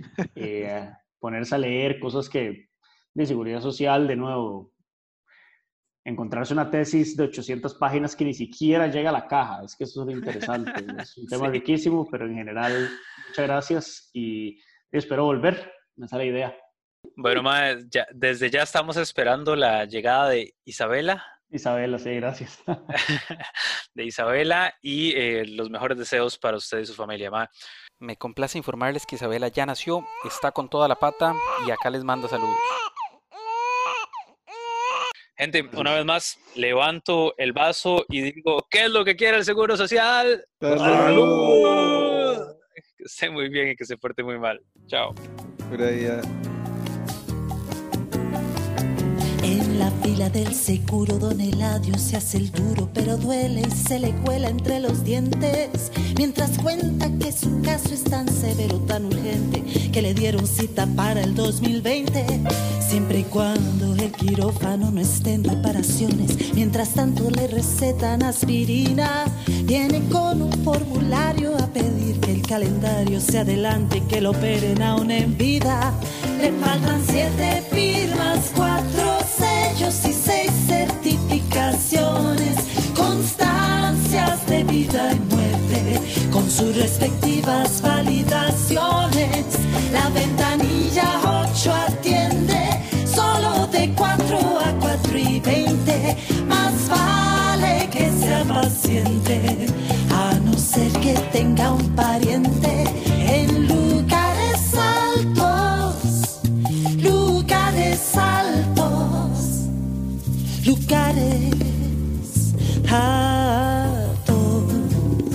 Antes de irnos quiero mandar un gran agradecimiento a María Pretis que nos permitió compartir con ustedes la ventanilla 8 de su disco Semáforo Amarillo. Imagínense, ese disco es del 2014. Esperamos que Don Eladio ya lo hayan operado. La cita era para el 2020. Si les gustó esta canción y la quieren escuchar completa, la pueden buscar en Spotify. Les repito, es La Ventanilla 8. Por último, dar las gracias infinitas a todo el personal de salud que está atendiendo esta pandemia. De corazón se los agradecemos. Y a todas aquellas personas que trabajan en nuestro sistema de seguridad social desempeñando cualquier función. De verdad, gracias a todos aquellos que atienden con empatía y hacen todo lo que está a su alcance para atender a las personas que más lo necesitan, que es cuando estamos mal de salud. Son ustedes los que hacen que este sistema siga adelante y es gracias a ustedes que puede ir cada día mejor. Gracias infinitas. Nos escuchamos la próxima. Salud. Lo peor o lo mejor es que yo tengo a mi favor algún exnovio, tres amigos y la prima de la tía de mi nuera, no recuerdo su apellido, pero puedo averiguarlo cuando quiera. Siempre hay alguien que se cuela, siempre hay patas y hay espuela, y la culpa no te dura mucho rato. Si total la corrupción es tema de conversación, siempre y cuando no sea uno el del retrato. Le faltan siete firmas, cuatro sellos y seis certificaciones de vida y muerte, con sus respectivas validaciones. La ventanilla